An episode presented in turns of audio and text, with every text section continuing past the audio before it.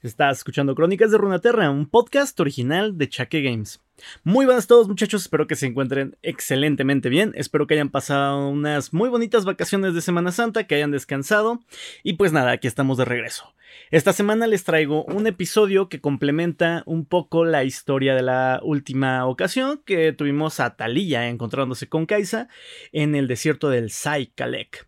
En esta ocasión vamos a hablar un poco, ya que en ese, en ese episodio se nos mencionó a una de las bestias de los Sai que, que salió a atacar a nuestras dos heroínas, y en esta ocasión vamos a hablar de la bestia más grande de ellas.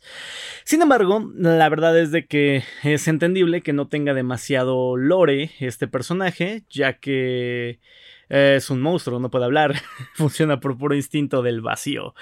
Así que, pues nada, vamos a platicar una historia relacionada con la bestia, pero que no directamente eh, interviene con ella de manera verbal, pues, o, o, con mucha historia.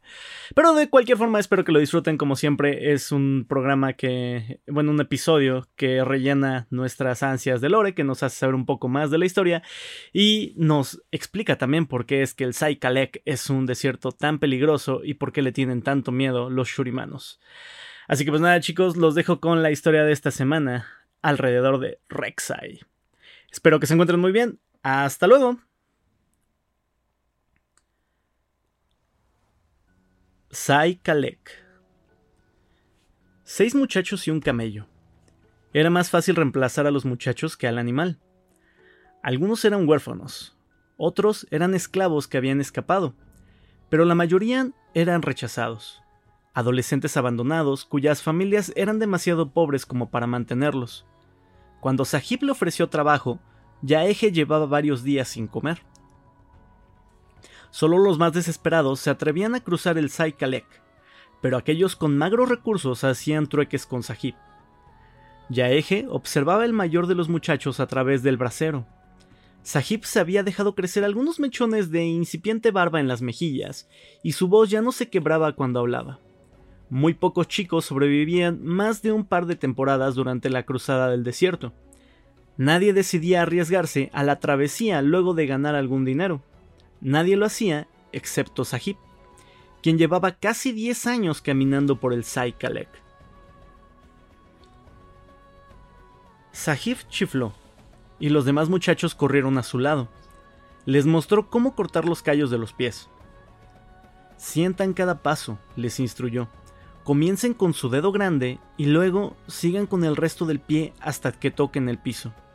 Ahí es cuando deben cambiar el peso hacia el pie de atrás. Se puso de pie y les mostró cómo moverse dando zancadas largas y silenciosas. Practiquen, les explicó. Si el camello va a paso muy lento, revelará nuestra presencia. Deben ser silenciosos y deben ser rápidos. Los pies de Yaeje sangraban mucho el primer día, Casi se desmaya del dolor. Practicó poco tiempo después de que la caravana se detuviera y el suelo se enfriara. Al cuarto día, el dolor era tan intenso que andaba con un trozo de cuero en su boca para morderlo y aplacar la aflicción. Sahib lo felicitó por esta técnica. Se reía mientras les indicaba a los demás muchachos que también la adoptaran. Miren, les dijo, Yaeje guarda más silencio que yo. Copien sus movimientos. Cada paso debe ser tan silencioso como los de un ratón, y cada zancada debe ser tan larga como las de una gacela. Sí, así se sobrevive al Saikalek. Yaeje, que añoraba recibir tanto los elogios de parte del mayor de los muchachos como el entrenamiento que necesitaba para sobrevivir, lo seguía a todas partes. Lo observó descansar con un pie alzado y envuelto en el colgante de la lanza. Lo observó volver a atar el colgante de la lanza cada mañana asegurándose de que la tela cortada de la bandera flameara como las hojas de una palmera del desierto. Lo observó a analizar el patrón del desierto con sus ojos una y otra vez hasta que lo cerraba solo para dormir. Luego de la segunda luna llegaron. Desde la cima de las dunas, Yaeje pudo ver el esqueleto del dios muerto. Nadie sabía que había sido en vida aquel monstruo, pero sus costillas gigantes, cuyas sombras sepultaban a la caravana a medida que ésta se abría paso, rastrillaban el cielo. Sus huesos indicaban la entrada al Saikalek. Los norteños llamaban Mar de Huesos al Saikalek, Pero esta era una traducción errónea. Las tribus Lahi nunca habían visto un océano. Sai era la palabra que los Lahi usaban para describir a las planicies de arena y abarrotadas de piedras, lo que las volvía una superficie lenta y dolorosa para caminar. Significaba que la tierra estaba repleta de túneles. Significaba que los Shersai cazaban en este lugar. Significaba que la muerte acechaba bajo la tierra. Los muchachos partieron antes del amanecer, arrastrando al viejo camello detrás de ellos les llevaban medio día de ventaja a la caravana. Yaeje encontró el primer túnel el segundo día. Al verlo, hizo flamear su bandera. Sahif caminó con silencio hacia él.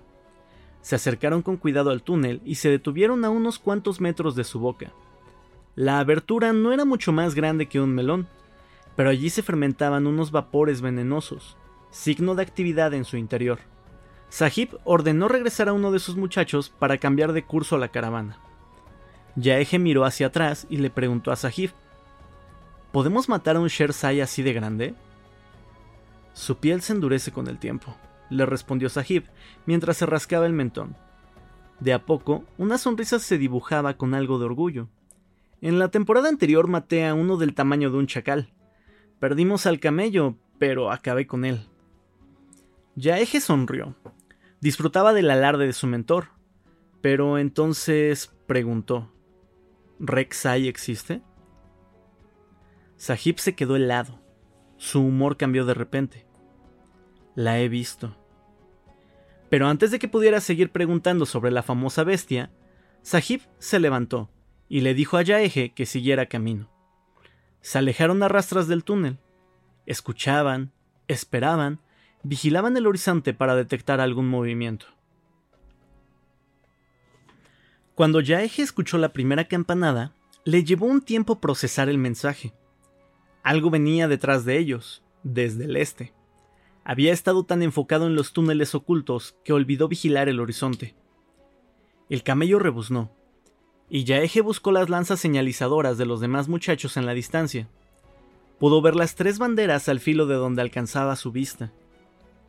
La campana volvió a sonar. El muchacho que había visto a la Shersai hacía sonar la campana para confundir a la bestia. Yaeje tuvo que desviar la trayectoria del camello para alejarlo de la caravana y dirigirlo hacia los vigías. Si los vigías no habían sido asesinados aún, la Shersai seguiría al camello, lo que la alejaría de la caravana. Esto permitiría a los vigías poder retirarse sin peligro alguno. Yaeje divisó a Sahif vio cómo corría hacia él. El enjunto adolescente había abandonado el sigilo y ahora corría tan rápido como podía hacia el camello y Yaeje. Sahif soltó su lanza cuando de golpe apareció una nube de polvo detrás de él.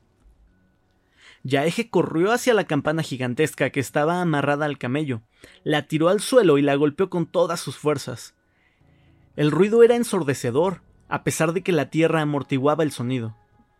Siguió dándole golpes, pero la nube de polvo que perseguía a Sahib nunca cambió de dirección. Ganaba terreno con cada segundo que pasaba. En ese momento, parecía que había rebasado a Sahib con seguridad. En lugar de correr o esquivar, se quedó quieto y gritó: ¡No se muevan! Los demás muchachos se quedaron tan quietos como sus cuerpos les permitían. En ese mismo instante, el camello viejo comenzó a correr. Y luego, antes de que pudiera pronunciarse una sola palabra, una energía los azotó, como si se hubieran estrellado contra un muro. Yaeje tenía los pelos de punta. Está cerca, murmuró Yaeje. No, advirtió Sahif, no está cerca. Es enorme.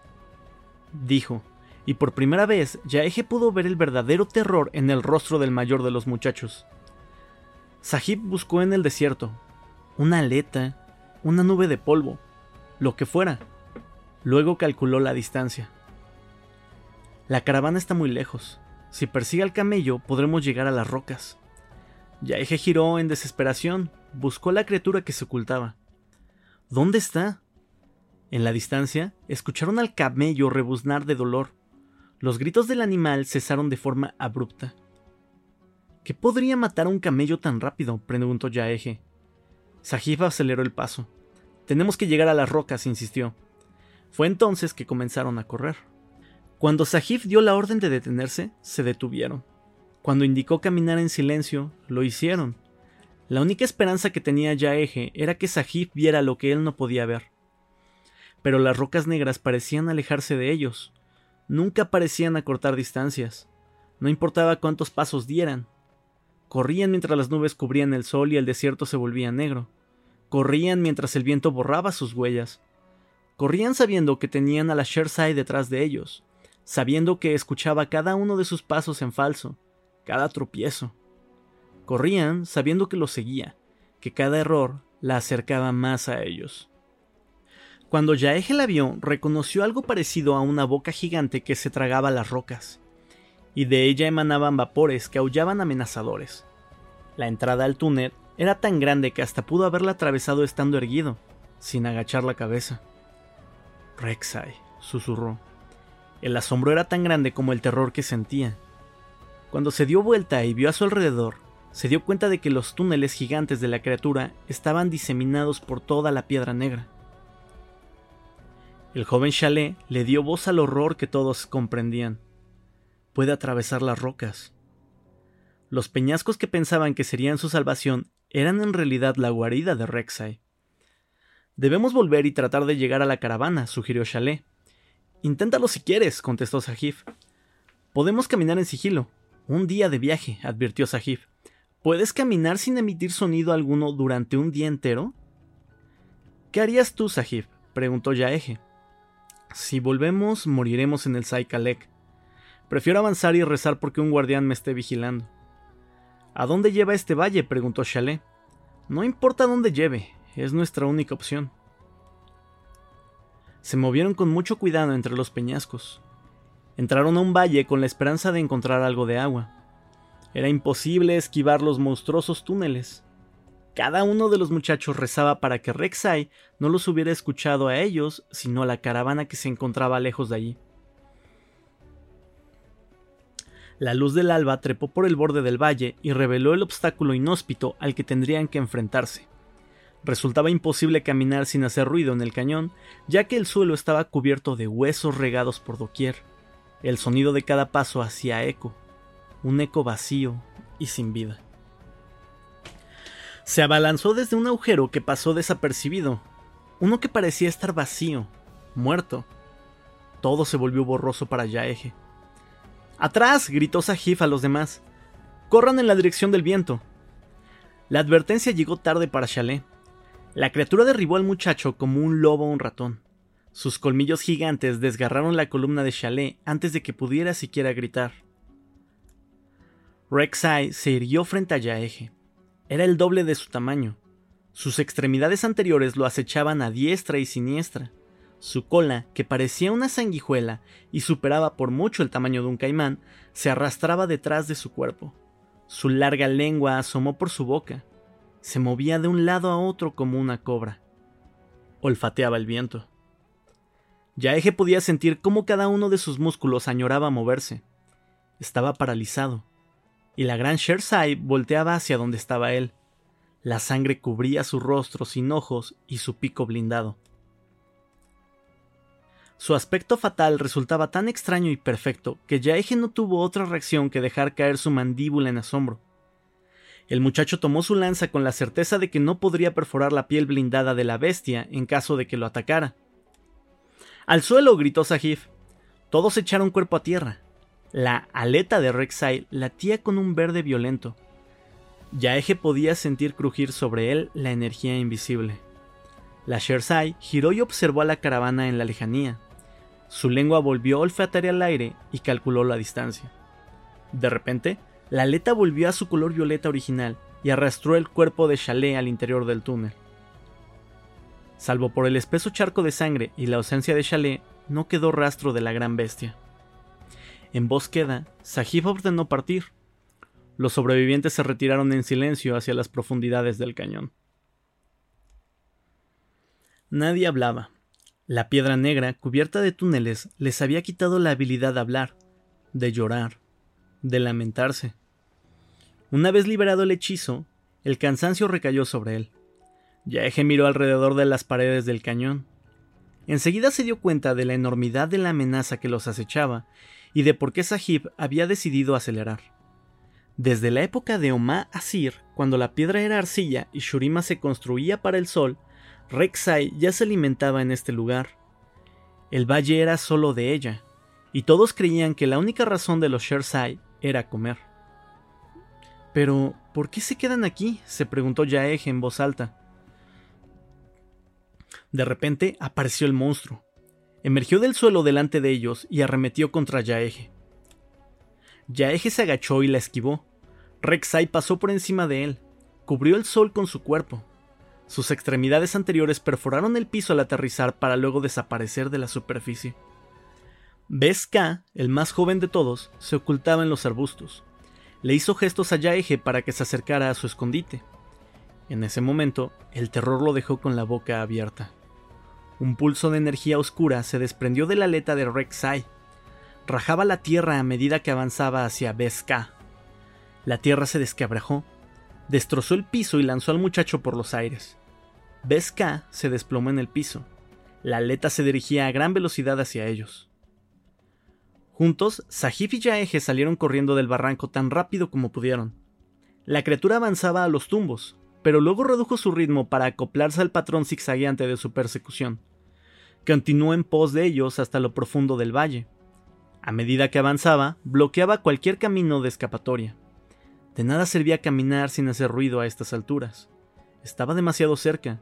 Su única opción era correr. Cuando Caleb no pudo más, Rek'Sai lo alcanzó. Al ver esto, Sahib se detuvo, recogió la lanza de Caleb y esperó. El aire que lo rodeaba se agitaba y torcía en el agua como un espejo. ¿Qué haces? murmuró Yaeje. Seré el camello. Vete en silencio. Sahib reconoció los muros que los rodeaban. Dile a otros lo que has visto aquí. Yaeje cambió la vista hacia donde Sahib miraba. Detrás de él, los túneles habían separado a las rocas del peñasco en un patrón de círculos que se cruzaban entre sí. De ellos fluía una conexión de lo más extraña de energía oscura que chorreaba un líquido espeso como si fuera una tinta negra. A través de esta matriz, una realidad incomprensible se doblaba y retorcía, como si otro plano de existencia se preparara para entrar a nuestro mundo. La verdadera guarida de Shersai era un túnel no terminado que se encontraba oculto en este valle remoto. Un portal que daba a un mundo de pesadillas donde criaturas habían nacido donde cosas aún más horripilantes aguardaban con ansias en las puertas de este túnel incompleto, para entrar a nuestro mundo. Muévete, Yaeje, dijo Sahib con un atisbo de sonrisa. Cada paso debe ser tan silencioso como los de un ratón, y cada zancada debe ser tan larga como las de una gacela. Debes salir con vida del Saikalek. Yaeje había llegado al peñasco más lejano cuando escuchó el grito. Yaeje dio media vuelta para ver. Bajó su pie y luego deslizó su talón en el suelo, tal y como se lo había enseñado Sahib. Mientras lo hacía, pude escuchar a la gran bestia masticar los huesos de su maestro. Yaeje vio como Rek'Sai abrió sus fauces y escupió una bola pegajosa de energía oscura. Esto era lo que quedaba del cuerpo estropeado de Sahib. La bola giraba a medida que unos arcillos goteaban y caían al piso se pegaban y estiraban mientras Rek'Sai la manipulaba y convertía en un patrón, al cual unió entre dos de los túneles. Yaeje apartó su vista, giró en silencio y se marchó de forma sigilosa del valle. Al día siguiente, Yaeje había sudado la última gota.